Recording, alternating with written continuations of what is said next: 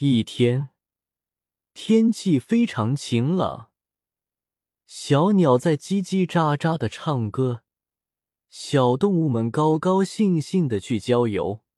小刺猬在地上打滚，小猫在撑杆跳，小狗在竖蜻蜓单手倒立，小兔在跑步。